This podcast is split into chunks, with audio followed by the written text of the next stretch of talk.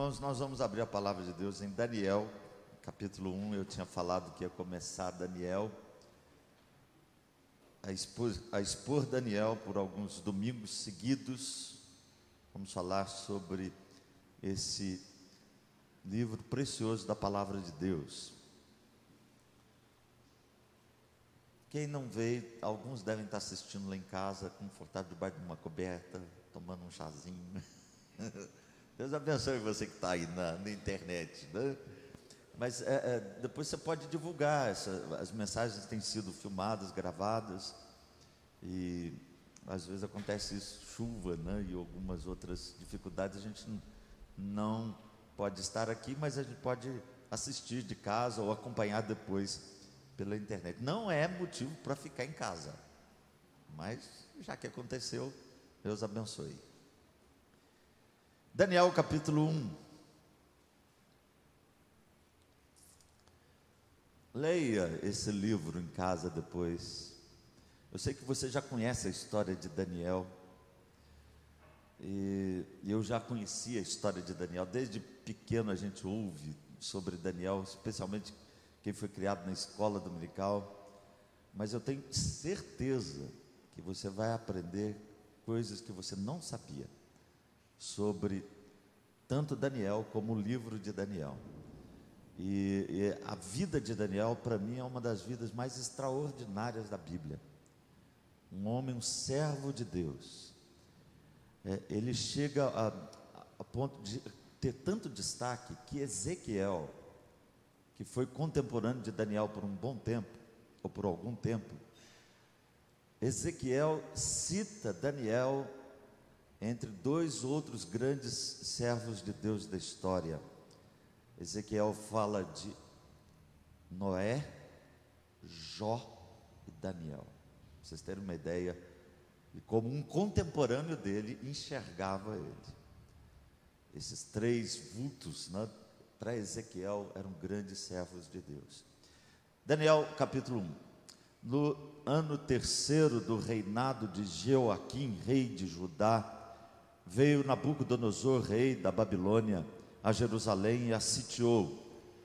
O Senhor lhe entregou nas mãos a Joaquim, rei de Judá, e alguns dos utensílios da casa de Deus. A estes levou-os para a terra de Sinar, para a casa do seu Deus, e os pôs na casa do tesouro do seu Deus. Disse o rei a Aspenaz, chefe dos seus eunucos, que trouxesse alguns dos filhos de Israel, tanto da linhagem real como dos nobres, jovens sem nenhum defeito, de boa aparência, instruídos em toda a sabedoria, doutos em ciência, versados no conhecimento e que fossem competentes para assistirem no palácio do rei e lhes ensinasse a cultura e a língua dos caldeus determinou-lhes o rei a ração diária das finas iguarias, da mesa real e do vinho que ele bebia, e que assim fossem mantidos por três anos, ao cabo dos quais assistiriam diante do rei. Entre eles se achavam dos filhos de Judá, Daniel, Ananias, Misael e Azarias. O chefe dos eunucos lhes pôs outros nomes, a saber, a Daniel o de Beltesazar, Ananias o de Sadraque, a Misael o de Mesaque e o Azarias de Abednego. Resolveu Daniel firmemente não contaminar-se com as finas iguarias do rei, nem com o vinho que ele bebia. Então pediu ao chefe dos eunucos que lhe permitisse não contaminar-se. Ora, Deus concedeu a Daniel misericórdia e compreensão da parte do chefe dos eunucos. Disse o chefe dos eunucos a Daniel: Tenho medo do meu senhor, o rei, que determinou a vossa comida e a vossa bebida, porque, pois, veria ele o vosso rosto mais abatido do que os dos outros jovens da vossa idade. Assim, poríeis em perigo a minha cabeça para com o rei. Então disse Daniel ao cozinheiro-chefe, a quem o chefe dos eunucos havia encarregado de cuidar de Daniel, Ananias, Misael e Azarias: Experimenta, peço-te, os teus, eh, os teus servos dez dias, e que se nos deem legumes a comer, água a beber. Então, se veja diante de ti a nossa aparência, e dos jovens e que, que, que comem das finas iguarias do rei, e segundo vires, age com os teus servos. Ele atendeu e os experimentou dez dias. No fim dos dez dias, a sua aparência era melhor. Estavam eles mais robustos do que todos os jovens que comiam das finas iguarias do rei. Com isso, o cozinheiro-chefe tirou deles as finas iguarias e o vinho que deviam beber e lhes dava legumes. Ora, a estes quatro jovens, Deus deu o conhecimento e a inteligência em toda a cultura e sabedoria mas a Daniel deu inteligência de todas as visões e sonhos. Vencido o tempo determinado pelo rei para que os trouxessem, o chefe dos eunucos os trouxe à presença de Nabucodonosor. Então o rei falou com eles, e entre todos não foram achados outros como Daniel, Ananias, Misael e Azarias. Por isso passaram a assistir diante do rei. Em toda a matéria de sabedoria e de inteligência sobre o que o rei lhes fez perguntas, os achou dez vezes mais doutos do que todos os magos e encantadores que havia em todo o seu reino. Daniel continuou até o primeiro ano do rei Ciro. Que Deus abençoe a sua palavra. Há algum tempo, é, lá na igreja de Jaú, quando uma novela de uma TV famosa começou a veicular, a novela tinha o título de Babilônia. E a pessoa disse assim para mim, pastor, o senhor precisa falar sobre Babilônia. Porque a Bíblia fala sobre Babilônia, não só a Babilônia literal, mas a figurada que aparece lá no Apocalipse. E eu pensei muito sobre aquele pedido que ele me fez de falar sobre Babilônia, e eu cheguei à conclusão que eu precisava falar antes de como nós crentes devemos viver na Babilônia. Preocupação não é tanto com a Babilônia, mas com os crentes que vivem na Babilônia. E a partir daí, então, eu comecei a estudar esse livro li vários comentários, li, reli várias vezes esse livro e fiquei encantado com a vida de Daniel, dos seus três amigos. E por tudo que eles passaram ali naquela terra e de como eles reagiram a isso. No início do ano passado, a segunda igreja aqui de Lavras fez um acampamento e eles pediram que eu falasse sobre Daniel na Universidade da Babilônia.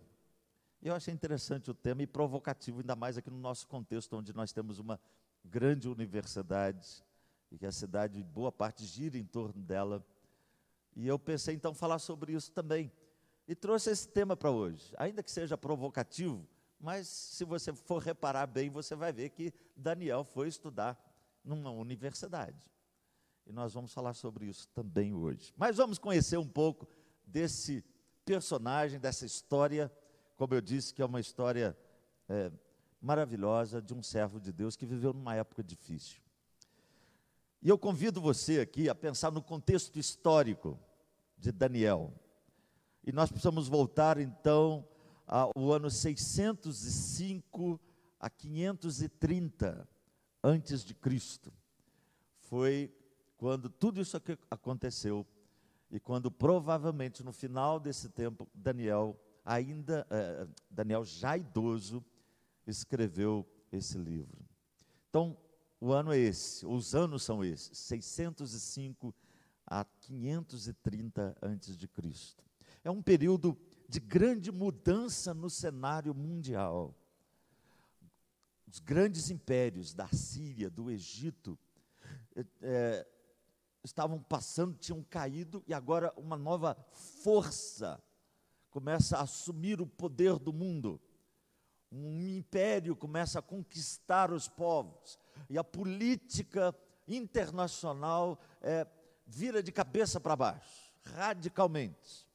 Esse é um período de grandes mudanças é, na política internacional, na economia do mundo, na cultura, na religiosidade das pessoas. O Império Babilônico surge, é, liderado por esse rei chamado Nabucodonosor. Quando o versículo 1 é citado aqui, provavelmente Nabucodonosor ainda era um príncipe. Ele é o comandante do exército do seu pai e ele sai então a conquistar terras, nações, inclusive a coligação entre Egito e Assíria. Lembra que Jeremias tinha advertido o povo de Judá para não entrar na conversa do Egito nem da Síria, porque não ia adiantar nada.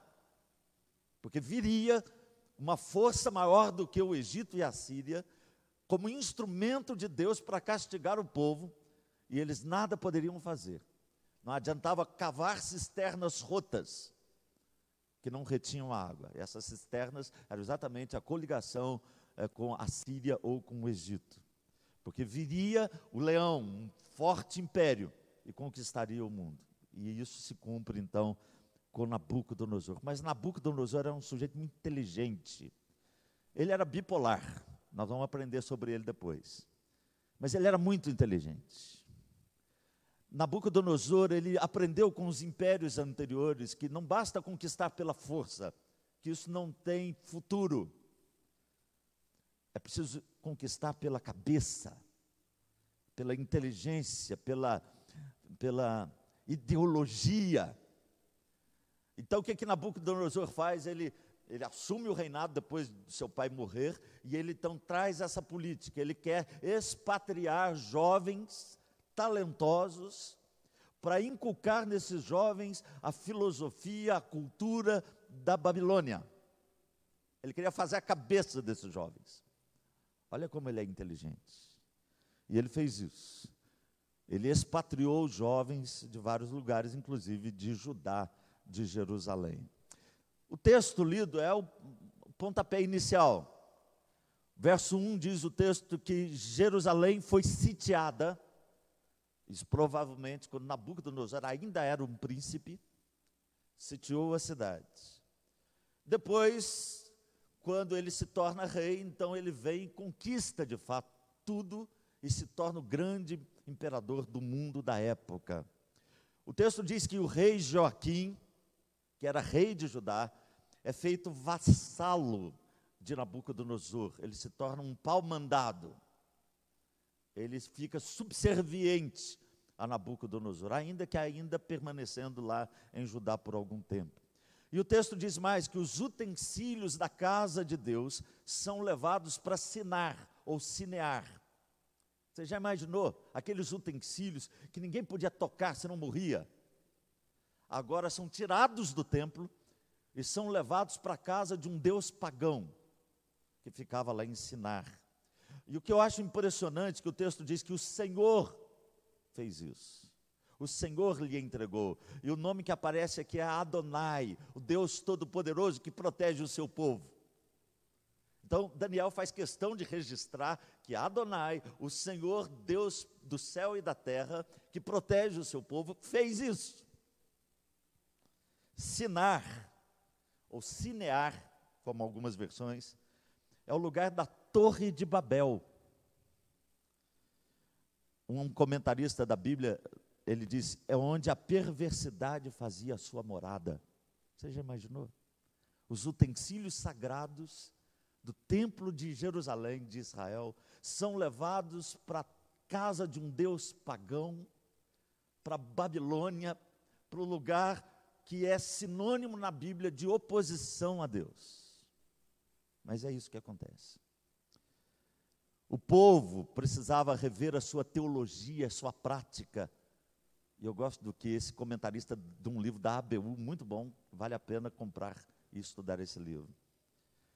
Nabucodonosor surge, então, como um instrumento do castigo de Deus, essa é a primeira ideia que nós pegamos do texto mas também surge como instrumento de preservação do povo de Deus. Irmãos, Daniel é um livro fantástico, porque o Daniel destaca a soberania de Deus na história. Eu gosto muito de Daniel, porque tem um versículo de Daniel que nós vamos estudar na, é, numa uma mensagem para frente, quando ele diz: É Deus quem move os reis, estabelece os reis, muda o tempo e as estações. A soberania de Deus na história. Bom, aí em terceiro lugar nós vemos aqui essa missão que é dada a Aspenaz, que é o chefe dos eunucos, um oficial importante no exército da Babilônia, homem de confiança de Nabucodonosor. O que, que ele diz para Aspenaz? Vá até Judá e traz de lá jovens, de boa aparência, sem nenhum defeito físico. Aplica um teste neles, uma prova talvez oral ou escrita, faz um vestibular para que eles sejam então chamados para a Babilônia para aprender aqui a língua e a cultura dos caldeus. Eles vão fazer um curso presencial de três anos, com a comida paga pelo governo. É, a, a, a ideia aqui, como disse o reverendo Mauro Meister, a ideia da pátria educadora não vem daqui, né? vem de lá, de Nabucodonosor. Vamos fazer a cabeça, vamos criar esses jovens, vamos dar um curso intensivo, presencial, com comida de graça. Eles vão aprender a cultura dos caldeus. Os quatro jovens são apresentados aqui no verso 6 e 7, os nomes judaicos, Daniel, Ananias, Misael e Azarias, e os nomes babilônicos, Beltesazar, Beltesazar, Sadraque, Mesaque e Abidnego. Alguém disse aqui que eles recebem nomes sociais. Está muito em moda hoje em dia também, não? Mas eu acho que é uma espécie de green card, é uma espécie de aprovação da cidadania babilônica, esses nomes. O verso 8 a 16 fala da decisão de Daniel, ele é o porta-voz dos quatro, e ele decide então firmemente não se contaminar com as finas iguarias do rei, nem com o vinho que ele bebia. Depois eu vou falar um pouquinho sobre isso, mas é interessante, né? porque há muitas pessoas que falam assim, ah, aquela comida era consagrada aos deuses, então por isso que eles comeram vegetais, mas os vegetais eram consagrados aos deuses também. Tudo na Babilônia era consagrado aos deuses. Alguns dizem que aqui tem a ver com é, as leis dietéticas de Israel. Sim, pode ser, mas o vinho não tinha proibição. Então é muito mais do que é, alimentos ou leis dietéticas. Na minha opinião, é muito mais profundo. Aceitar ou sentar à mesa de alguém era como que não fazer nenhuma concessão. Era dizer: estamos aqui para cear com vocês. E tudo que vier, nós aceitamos. O resultado final, verso 17 até 21, fala que aqueles jovens Deus abençoou e eles tiveram um desenvolvimento extraordinário, uma sabedoria extraordinária, e depois de três anos no curso presencial da Universidade da Babilônia, eles foram contratados para assistirem no palácio. É fantástico isso. Que empregão, hein? Foi difícil para eles, mas foi um empregão, fala a verdade. Que passaram no concurso, foram contratados por resto da vida emprego vitalício quase, né? É interessantíssimo isso. E a gente tem impressão, eu vou adiantar algumas coisas aqui, a gente tem impressão que Daniel ficou jovem para o resto da vida, né? Que Daniel lá na cova dos leões era jovem. Não é assim que você pensa que é? Mas vocês vão aprender comigo aqui que Daniel tinha mais de 80 anos quando ele foi jogado na cova dos leões. Sabia disso? Pois é, nós vamos aprender isso também. Muito bem. Falei muito aqui na introdução, mas isso é importante para a gente conhecer. O tema é esse, ainda que meio provocativo, porque faz parte da nossa cultura, da nossa realidade. Daniel na Universidade da Babilônia. Qual que é o propósito? Fazer uma combinação da soberania de Deus com a responsabilidade do homem e entender os benefícios de sermos firmes na fé e não negociarmos jamais os nossos valores. Então, esse é o meu tema, esse é o propósito. Nós vamos estudá-lo hoje com a graça de Deus. Em primeiro lugar, irmãos, Eu quero destacar nesse texto o que eu chamo de o trabalho silencioso de Deus. Isso eu acho maravilhoso isso aqui no texto. Se você perceber, você vai ver que Deus está trabalhando nos bastidores, na vida, na história, no mundo, no coração. Deus está por trás daquilo. Deus está trabalhando no silêncio. Às vezes nós gostamos de falar que no silêncio Deus está. Mas como é duro às vezes reconhecer o silêncio de Deus. Às vezes nós queremos que Deus fale como um trovão, que ele dispensa raios e terremotos, mas às vezes, como fez com Elias, ele fala através do cicio, da brisa, e Deus está também no silêncio. E eu quero falar em primeiro lugar sobre esse trabalho silencioso de Deus nos bastidores. Primeiramente, disciplinando o seu povo verso 1 e 2. No ano terceiro do reinado de Joaquim, rei de Judá, veio Nabucodonosor, rei da Babilônia, a Jerusalém e assistiu o Senhor. O Senhor lhe entregou. Deus está nos bastidores, até mesmo nas lutas e dificuldades, disciplinando o seu povo, corrigindo o seu povo. Jerusalém foi sitiada. Talvez você diga, mas era uma potência mundial. Mas Deus livrou Jerusalém de outras potências mundiais anteriormente.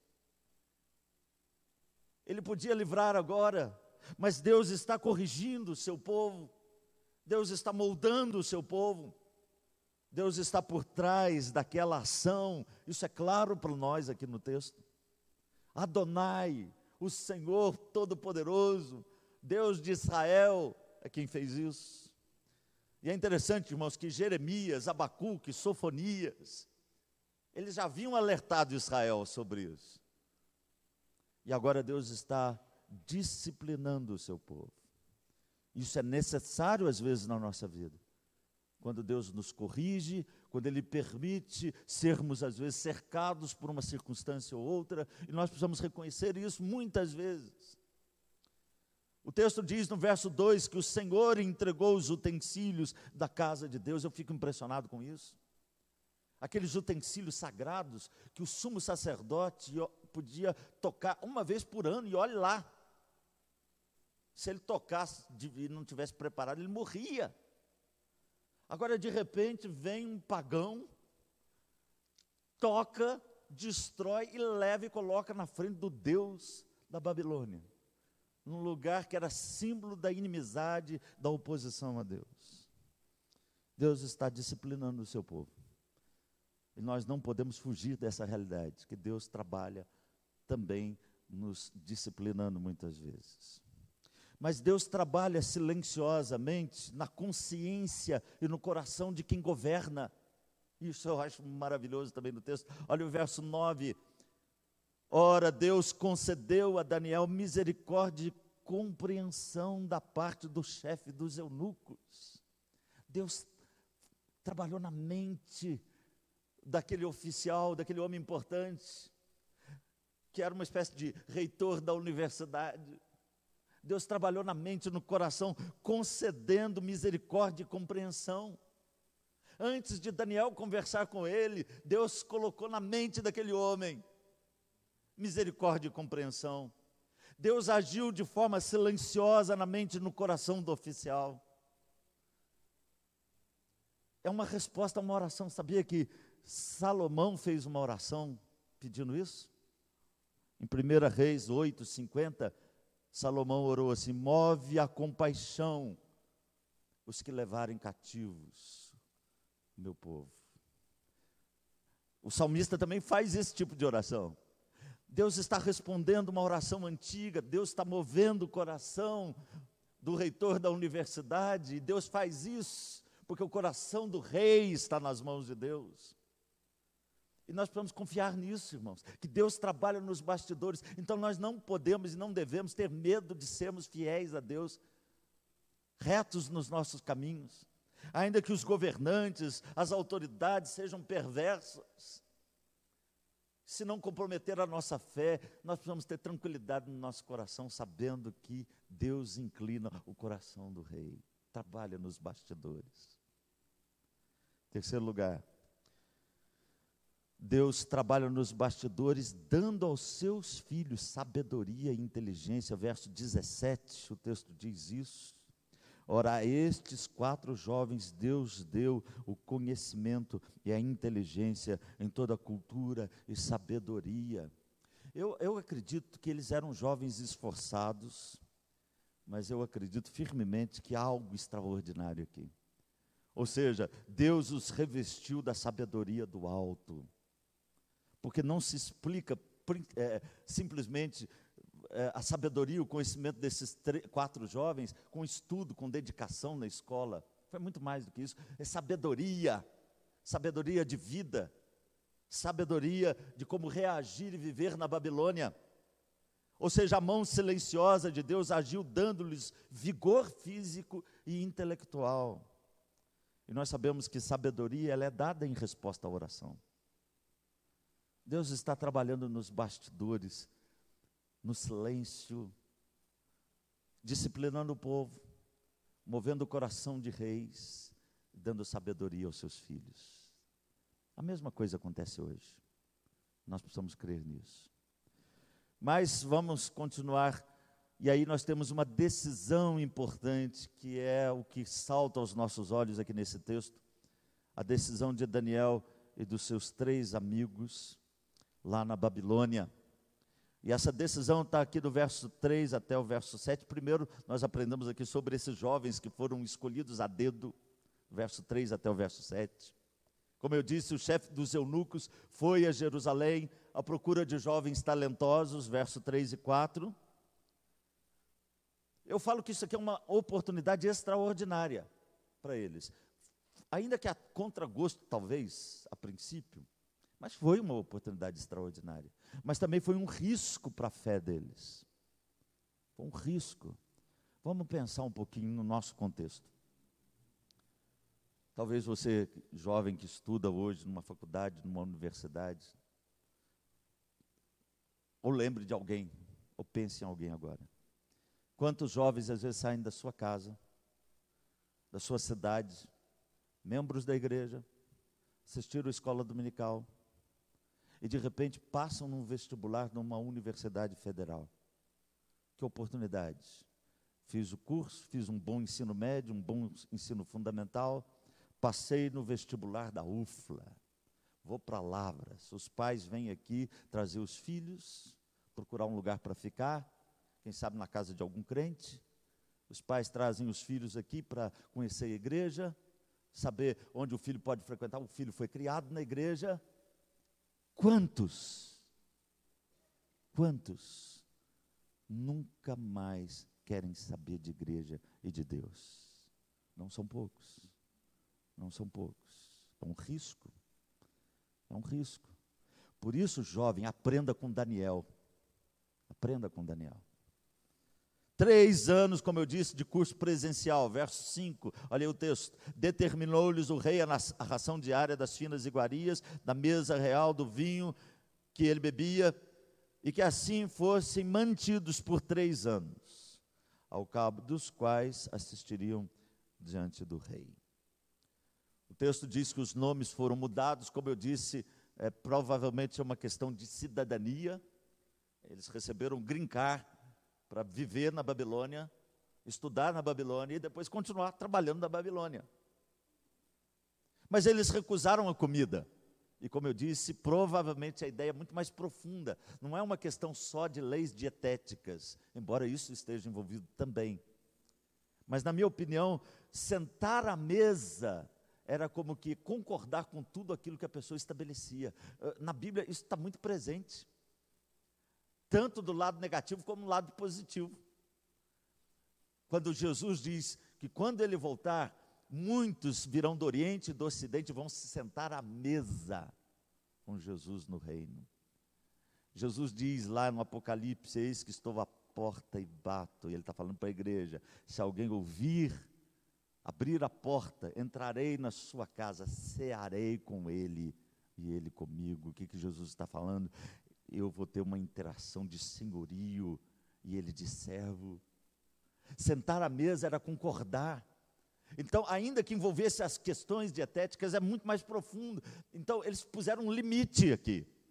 Eles puseram um limite nessa conversa com o reitor da universidade, no gabinete, ou quem sabe ali na conversa com os amigos. Nós queremos colocar um limite na nossa vida, e esse limite foi estabelecido com uma coisa simples, quem sabe sem muito alarde, no escritório ali do reitor da universidade. Fique sabendo, nós estamos dispostos a morrer. Adolescentes de 15, 14 anos, talvez, eles tinham nessa hora.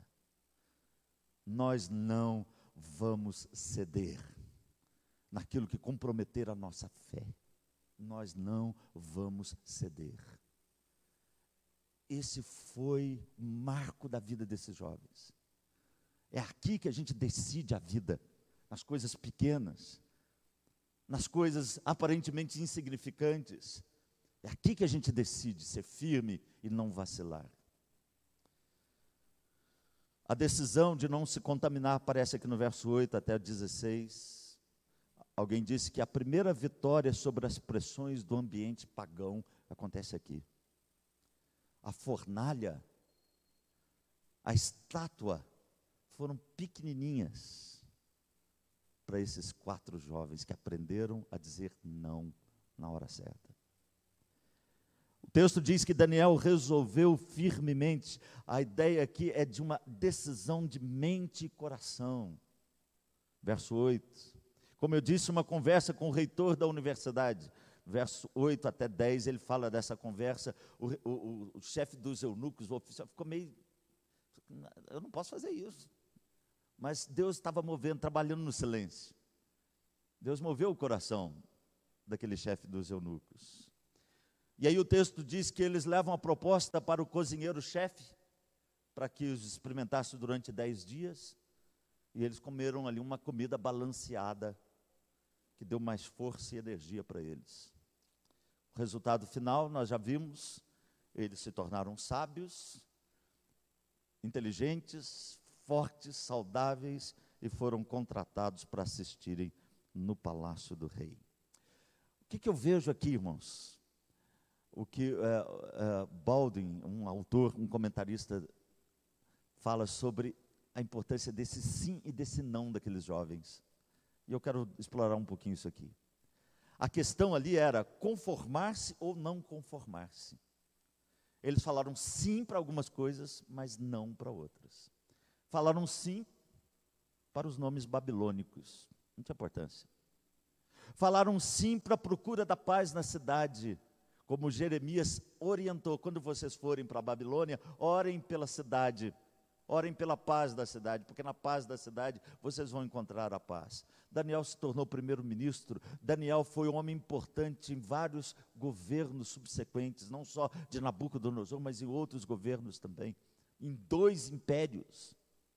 Daniel foi um homem importante, mas ele disse não para a comida, porque aquilo estava comprometendo a fé. Presta atenção que eu não vou falar. Talvez você lá na sua escola, no seu trabalho, tem coisas que você pode dizer sim. Você pode participar da vida da, sociedade, da, da, da, da universidade, do seu trabalho, quem sabe um chefe estudantil, alguém importante ali que você, eu quero, não, eu, conte comigo eu quero me envolver politicamente, eu quero estar aqui presente. Diga sim para a cidade. Mas se comprometer a sua fé, diga não. Se comprometer a sua é, confiança em Deus, diga não. Se comprometer o seu caráter de crente, diga não. Ainda que ninguém esteja vendo, diga não. Diga não, seja corajoso, porque é nessas pequenas coisas que Deus vai forjar o seu caráter de crente para os grandes desafios. Terceiro e último lugar. Que, que nós ganhamos se nós fizermos isso? O que, que Daniel e seus amigos ganharam? O que, que eu ganho com isso? Uma boa pergunta, né? O que, que eu ganho se eu for um jovem que, que saiba dizer não para as tentações da vida, para aquilo que compromete a minha fé? Em tudo, né? compromete a minha fé não só na, na, minha honestidade, compromete a minha fé na minha questão da sexualidade, o que compromete a minha fé em tudo na vida. Às vezes é preciso ter coragem de dizer não Não, não e não. O que, que eu ganho com isso? Talvez um leitor eh, da teologia da prosperidade lesse esse texto e falasse assim: Daniel ganhou, ele foi próspero, ele ganhou saúde. Deus abençoou Daniel, ele teve saúde, isso é prosperidade material. Mas um nutricionista podia falar assim: não, é claro que ele ganhou saúde, ele teve uma comida balanceada, ele não abusou. Talvez alguém diga: não, ele, ele, ele, ele passou no vestibular. Mas, com certeza, Daniel e seus amigos fizeram um bom ensino fundamental e um bom ensino médio. Então, eles ganharam muito mais do que isso. É até bom ficar assim meio na penumbra, né? Espero que não apague tudo. O meu iPad aqui fica claro, pode ficar tranquilo. Né? O que, que nós ganhamos com essa atitude? O que, que Daniel ganhou? Em primeiro lugar, irmãos, eu diria que ele ganhou, Deus deu para ele o que eu chamo de o cuidado das verdadeiras riquezas. E esse é um princípio do Novo Testamento. Por isso esse texto, Daniel é um texto bem voltado para Jesus e para tudo que nós aprendemos no Novo Testamento. Eles, eles receberam de Deus o que eu chamo de verdadeira riqueza. Deus deu para eles o cuidado das verdadeiras riquezas. Porque eles foram fiéis no pouco. E a Bíblia diz que quando nós somos fiéis no pouco, sobre muito Deus nos colocará. Esse é o exemplo de José do Egito, que foi vendido pelos seus irmãos e foi parar como um escravo na casa de Potifar. José é um homem, um moço bonito, longe de casa, e o texto diz que a mulher de Potifar quis deitar com ele, e ela falava no, no ouvido dele quase todos os dias. E quando ninguém olhava, José recusou e disse não para aquela mulher. Ele foi levado para a cadeia, para o cárcere. E lá no cárcere podia ser um jovem revoltado. Ficou dez anos preso, já pensou nisso? Podia ser um homem revoltado com a vida, mas lá no cárcere ele foi fiel a Deus. A tal ponto que o carcereiro dava as chaves da prisão na mão de José. Ele foi fiel no pouco, na adversidade, e Deus colocou as grandes riquezas na mão dele de ser um instrumento de Deus na preservação do seu povo. Daniel e seus amigos receberam a fidelidade como um princípio de vida. E é isso que Lucas diz, né? Quem é fiel no pouco é fiel no muito. Qual que é a grande dificuldade nossa no nosso país com os políticos, com os governantes? Falta de fidelidade, de honestidade, falta de transparência. Mas onde começa isso? No berço, no lar, nas pequenas coisas. É ali que a gente aprende a ser fiel. É ali que a gente aprende. Eles receberam de Deus a verdadeira riqueza. Eu acho extraordinário. A base da fidelidade nas grandes coisas, meus irmãos, é formada na fidelidade dos pequenos desafios. Por que aqueles jovens reagiram daquela forma quando Nabucodonosor pediu que eles adorassem a imagem? Por que, que Daniel resistiu daquela forma quando o rei do Império Medo-Persa pediu que, ou exigiu que não se fizesse nenhuma oração, instigado lá pelos sátrapas? Porque eles aprenderam no pouco. Eles aprenderam a dizer não na Universidade da Babilônia. A grande riqueza dada foi a de ser instrumento do reino de Deus. Daniel cuidou da herança do Senhor.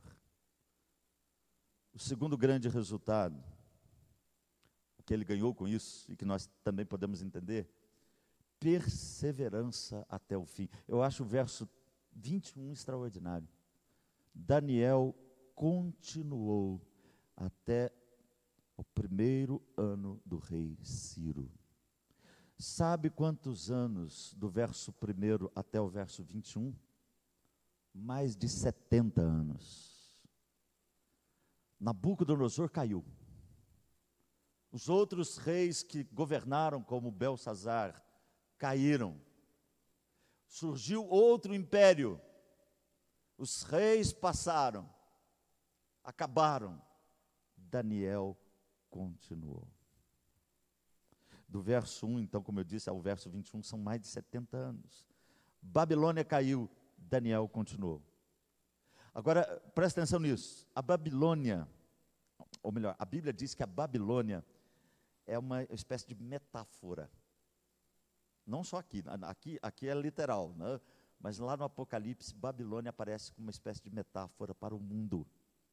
A Babilônia é a sociedade alienada de Deus. E Apocalipse fala que ela é bonita, ela é cortejada pelos mercadores, há prostituição nas suas ruas, há um gosto doce nos seus lábios, a beleza no seu olhar, assim é a sociedade, é o mundo, o mundo é prazeroso, a Babilônia é cativante, mas a Babilônia vai cair,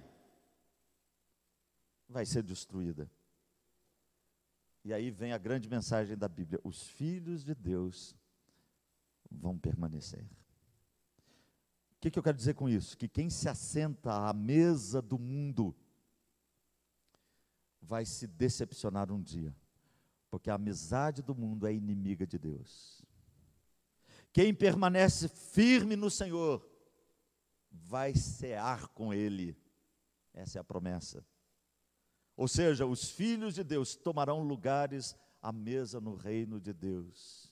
Aquele que perseverar até o fim será salvo. Essa é a recompensa. Talvez você não sente hoje a mesa do mundo, da proposta do seu colega de universidade, do seu colega de emprego. Talvez você diga não para aquilo e eles vão rir de você. Vão acender a fornalha da rejeição, do abandono, da crítica, do desprezo. Vão construir uma cova de leões que devoram a sua reputação, quem sabe. O mundo vai fazer isso. Mas quando você diz não, a Babilônia vai cair um dia, saiba disso. E um dia uma mesa vai ser posta diante de você a mesa do reino, com Jesus na ponta, Daniel de um lado, Paulo, Abraão, Isaac, e você vai lá sentar lá também. O que, que você quer? Terminando, irmãos. Daniel na Universidade da Babilônia, esse foi um tema que eu usei para provocar um pouquinho, né? O trabalho silencioso de Deus, a decisão importante de Daniel e o ganho, a verdadeira riqueza, a perseverança até o fim. Eu quero fazer três aplicações. A primeira delas é essa: no silêncio Deus está. Também, né? Então confie, descanse em Deus. Ainda que talvez você não esteja entendendo o que está acontecendo. Deus está trabalhando nos bastidores. Ainda que for difícil para você entender que Ele está te disciplinando, isso é para o seu bem. Mas Deus está trabalhando nos bastidores. Quem sabe tem lá na sua, no seu serviço um chefe difícil. Alguém que te incomoda, um professor que pega no seu pé. Quem sabe alguém que está te incomodando. Nós vivemos num país difícil. Difícil. Nós precisamos confiar que Deus inclina o coração do rei. Segundo, prepare-se para resistir não negocie os valores da sua fé cristã. E terceiro, seja fiel ao Senhor Jesus nas pequenas coisas e participe da verdadeira riqueza. Deus nos abençoe. Nós vamos